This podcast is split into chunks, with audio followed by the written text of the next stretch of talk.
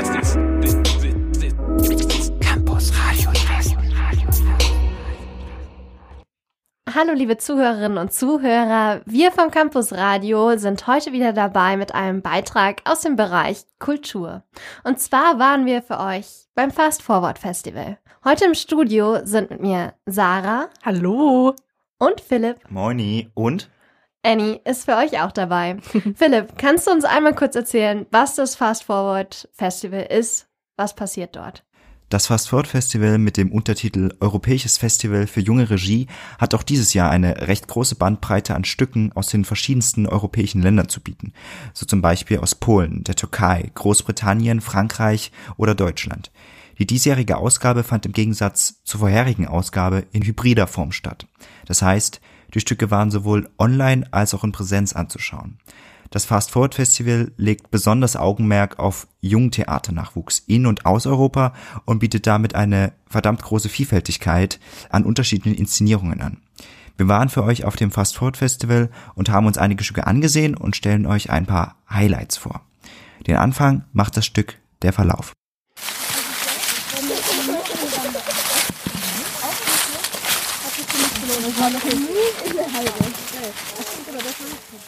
Der Verlauf ist ein Landschaftsstück. Am Anfang habe ich auch nicht gewusst, was mich unter einem Landschaftsstück erwartet, aber tatsächlich war es ein Spaziergang vom kleinen Haus, des Schauspielhauses in Dresden, bis hin zur Sandgrube in der Heide. Begonnen hat das Ganze damit, dass man sich eine Zwiebel nehmen sollte. Es gab tatsächlich eine große Aufbahrung an Zwiebeln und daraus sollte man sich eine Zwiebel nehmen und mit dieser den Weg des Verlaufs beschreiten. Und geleitet wurde man durch die Neustadt und dann auch durch die Heide von so kleinen ikonografischen Zwiebeldarstellungen. Und denen ist man dann rückwärts gefolgt. Also begonnen hat es bei der 83 am kleinen Haus und geendet quasi bei der 0 bzw. der 1, dann an der Sandgrube. Und so konnte man durch die Gegend gehen und das Stück erleben. Das war quasi die Idee dahinter. Und das ist ein ganz typischer Move vom Studio Beisel, das Interaktive mit dem Publikum, das Erleben.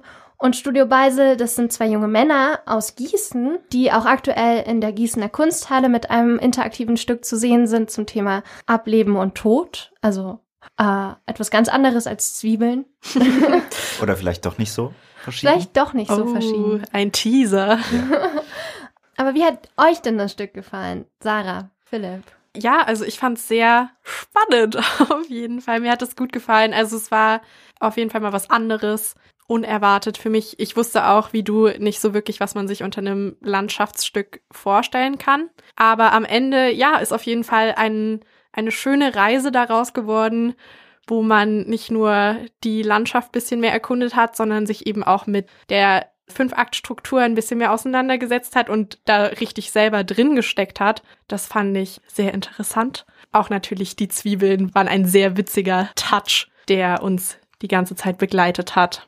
Ähm, kann ich mich nur anschließen. Was ich auch ganz interessant fand, also ich wusste auch nicht, was mich erwartet. Okay, der, der Text äh, in dem Fast-Forward-Programmheft hat schon eigentlich gesagt, okay, zwölf Kilometer Lauf, äh, festes Schuhwerk mitbringen, ähm, aber das war's. Und dann sind wir halt diesen Zwiebeln gefolgt.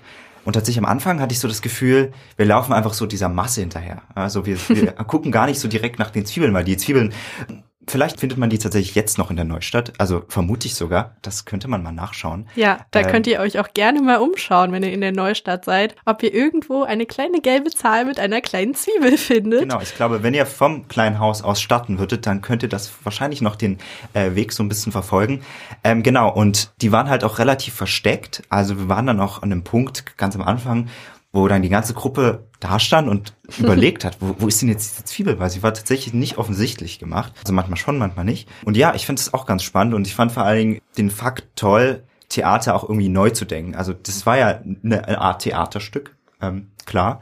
Und einfach, dass die Umgebung Theater, also dieses, diese Räumlichkeit Theater, wie wir sie eigentlich sonst immer kennen, zu verlassen und sich selber quasi auf den Weg zu begeben und was zu erleben und auch irgendwie gar nicht so zu wissen, was man jetzt erlebt und sich das irgendwie so ein bisschen selber zu erschließen. Also man hatte auch teilweise kurze Schriftzüge was, was stand da zum Beispiel? Ähm, Verlauf dich oder Verlauf löschen oder Auf einen guten Verlauf. auf einen guten Verlauf, genau. Ja, und eben die einzelnen Akte wurden noch beschriftet. Das Stück war im Prinzip in dieser klassischen Fünf-Akt-Struktur aufgebaut und man ist, wenn man so gelaufen ist, konnte man quasi so Easter Egg-mäßig äh, diese Schriftzüge finden, die Philipp gerade erwähnt hat und eben die Beschriftung, in welchem Akt man sich befindet.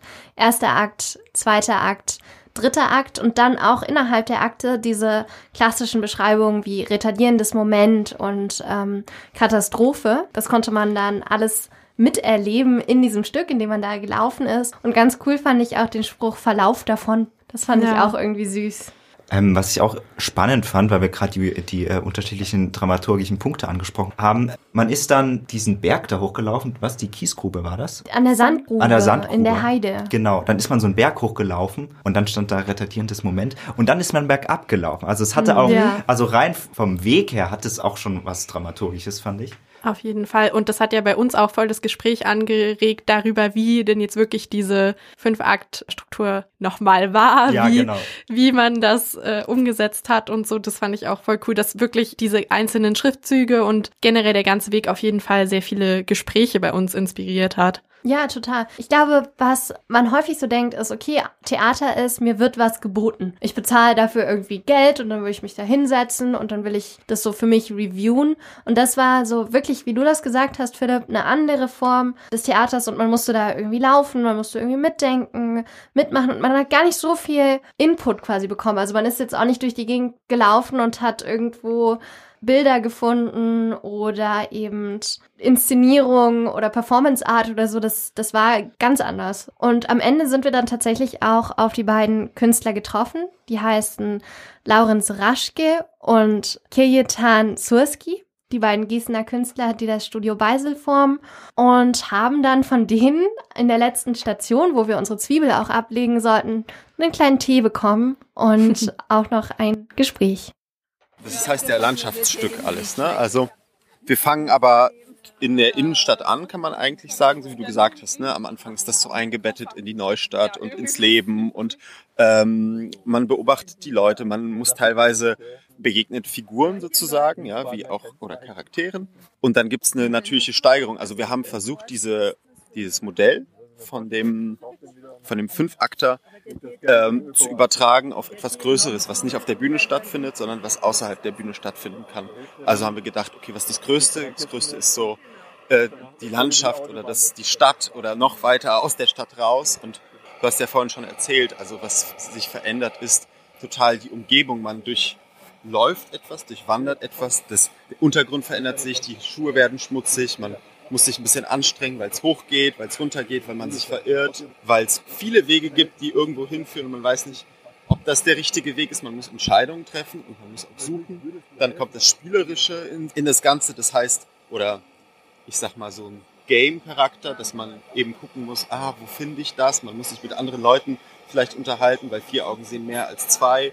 Also so ähm, Grüppchen bilden sich oder Grüppchen zerteilen sich, das gibt's ja auch. Oder man ist auf sich alleine zurückgestellt. Das sind alles Momente, die man im Theater natürlich auch wiederfindet, weil das Theater versucht, das Leben abzubilden und wir versuchen wiederum das Theater dann hier wieder abzubilden. Also es ist so eine Übertragung, Rückübertragungsgeschichte und das ist natürlich auch schließlich die Frage, so wo fängt das Theater an, wo hört das Theater auf? Genau, so. also der Verlauf in der Landschaft ist ja eigentlich dann im Endeffekt nur die Bewegung durch Zeit und Raum. So, wir bewegen uns, wir stehen jetzt hier oben äh, und noch vor eineinhalb Stunden standen wir unten am Theater.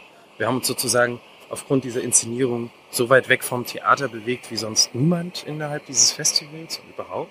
Genau, und diese, diese Bewegung, das war das, was uns interessiert hat. Also ein Stück zu produzieren, das komplett analog funktioniert, dass man mit Schuhen begeht, anstatt mit, mit schicken Schals, dass man sich eher eine Mütze aufsetzt, wenn man weiß, es wird kalt.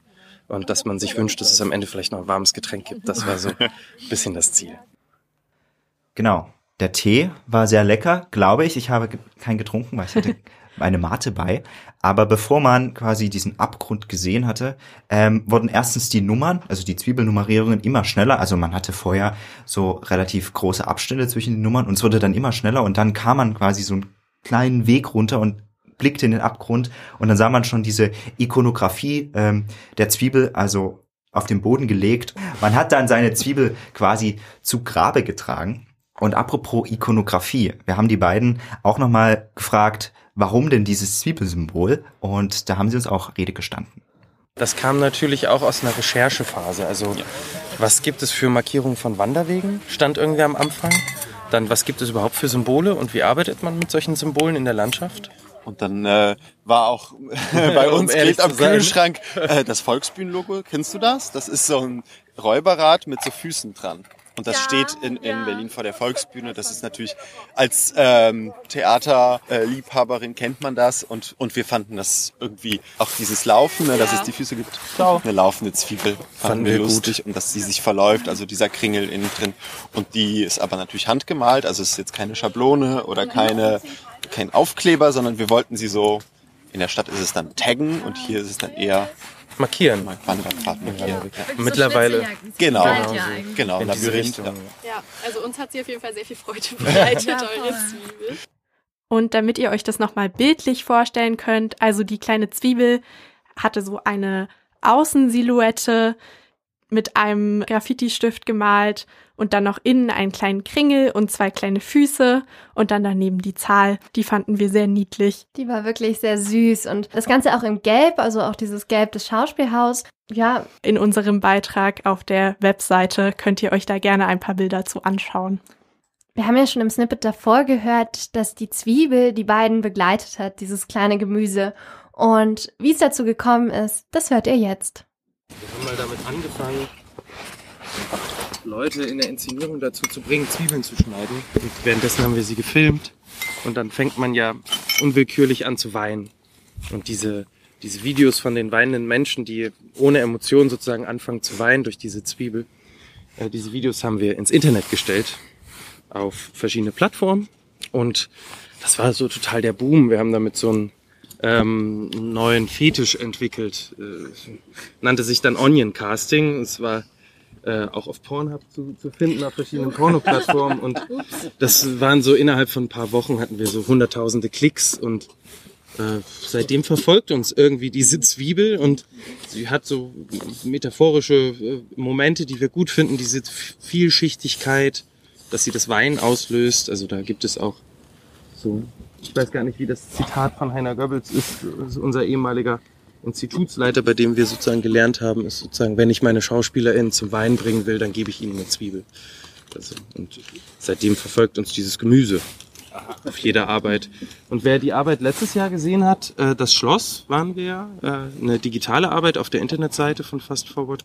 Da hat einen halt auch so eine kleine Zwiebel durch so einen, durch so einen digitalen Parcours geführt. Und das jetzt, was wir hier erleben, ist sozusagen die analoge Übertragung dazu dieses Jahr. Also ihr seid gelaufen, verschiedene Akte gesehen, verschiedene Orte bewandert und am Ende ist man hier und guckt in das große Loch. Weit weg von Dresden, also man hört die Stadt, aber wir sind ja tatsächlich jetzt eineinhalb Stunden weit weg von, von allem. Der Verlauf, ein Landschaftsstück, das war unser erstes Stück, was wir im Rahmen des Fast Forward Festivals gesehen haben. Und falls ihr in der Neustadt oder in der Heide mal eine Zwiebel entdeckt, dann follow the yellow onion und mal schauen, wo ihr ankommt. Als zweites Stück möchten wir für euch Serze reviewen. Sarah, kannst du uns etwas über das Stück erzählen? Ja, sehr gerne. Also Serce ist ein polnisches Stück, das heißt Herz übersetzt. Und äh, der Regisseur Viktor Baginski ist eben ein junger schwarzer Pole, was auch sehr viel in diesem Stück thematisiert wird. Und was ich noch so ein bisschen witzigen Funfact zwischendurch fand, ist, dass er anscheinend auch ehemaliger Nationalspieler ist. Was natürlich auch ein bisschen erklärt, dass das auch so mit Sport und so, das wurde ja schon auch thematisiert. Aber hauptsächlich setzt sich dieses Stück mit sogenannter Blackness auseinander, also auch mit Rassismus und Kolonialismus in Polen.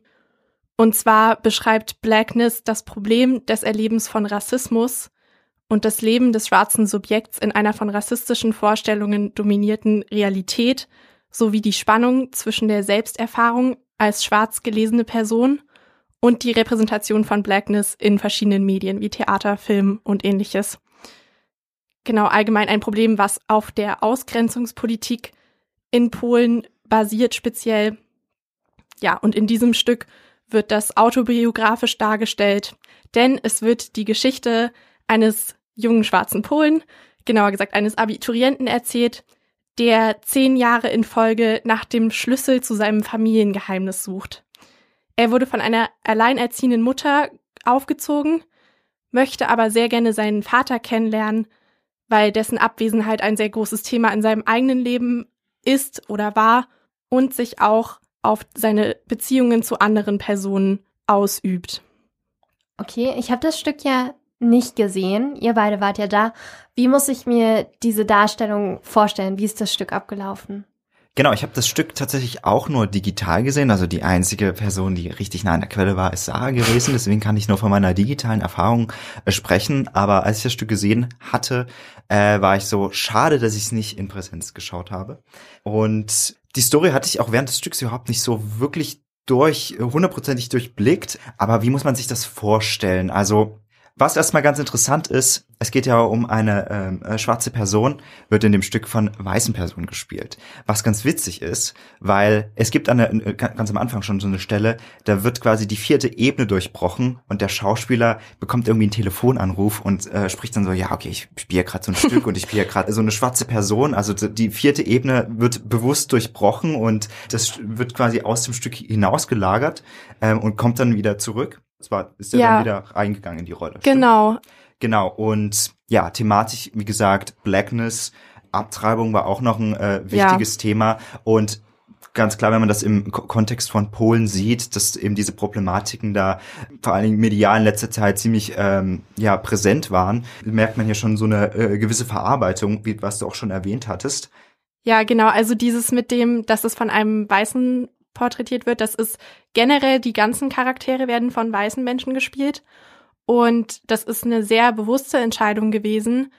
Und zwar, wenn ich das so richtig verstanden habe, war das sozusagen, um die ZuschauerInnen eben nicht in dieses typische Denkmuster reinfallen zu lassen, von wegen, ah ja, das ist eine schwarze Person, die wird von einer schwarzen Person gespielt, sondern dass es sozusagen eben gerade das so ein bisschen unerwartet durchbricht, dieses Denkmuster und einen dazu bringt, eben zu denken, okay, wenn man jetzt sieht, das passiert auch einer weißen Person, dass Ja. es halt nochmal ganz anders ankommt. Also wird, wird quasi ein Spiegel vors Gesicht gehalten. Genau. Ich nehme an, im Publikum saß wahrscheinlich auch keine schwarze Person. Äh, also ist mir zumindest nicht aufgefallen. Ja, also wahrscheinlich hat es auch gewusst vielleicht gerade ein weißes Publikum angesprochen.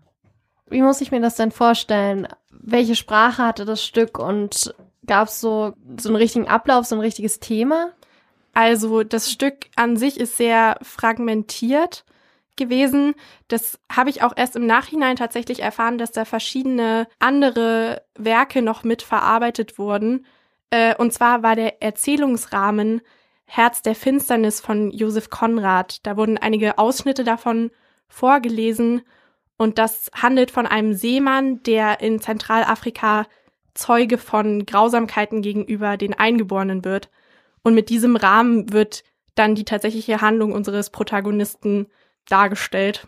Das ist am Anfang auch ein bisschen verwirrend, natürlich nicht zuletzt, weil alles auf Polnisch ist und man die ganze Zeit selbst die Untertitel mitlesen muss. Da muss ich auch sagen, dass ich da am Anfang ein bisschen Schwierigkeiten hatte im Theater selber, dann immer hin und her zu switchen, auch zwischen den beiden Monitoren, wo einmal der Text auf Deutsch und einmal auf Englisch stand.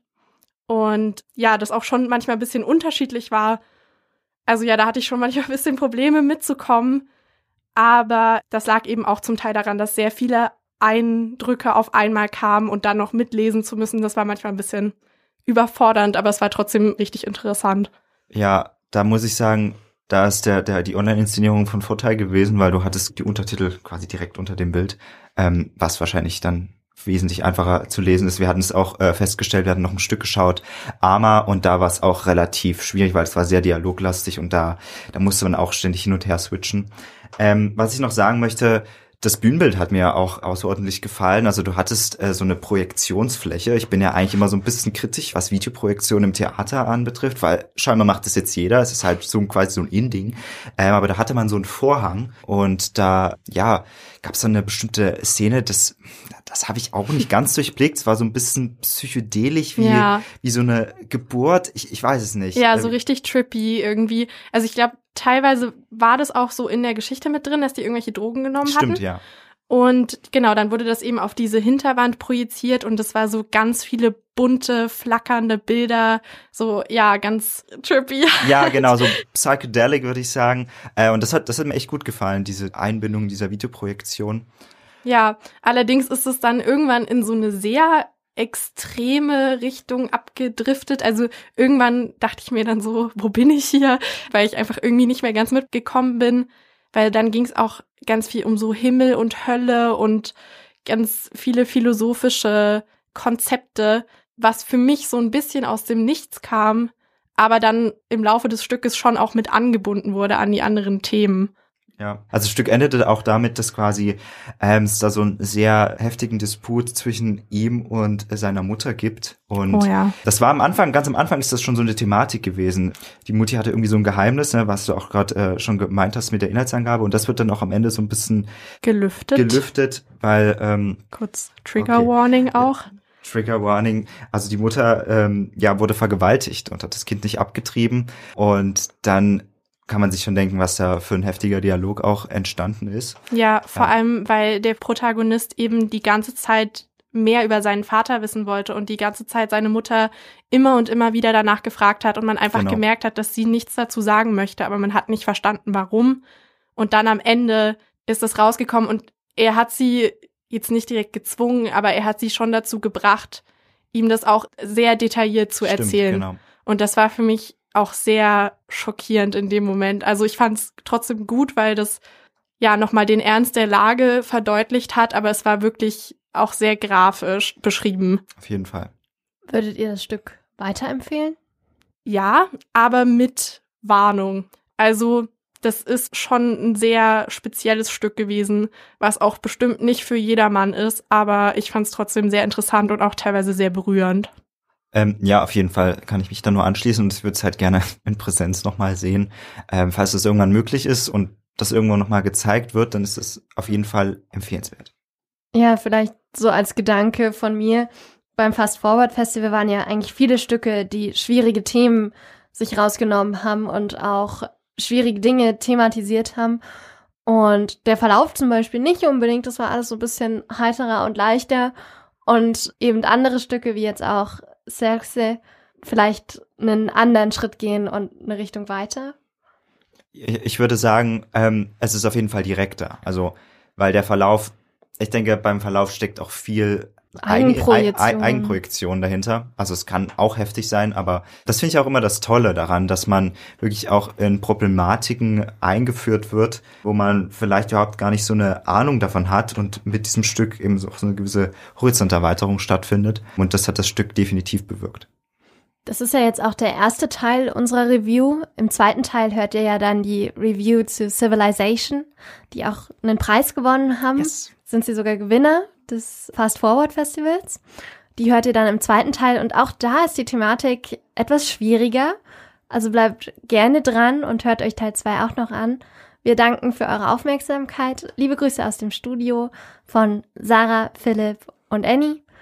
Tschüss. Tschüss. Ciao.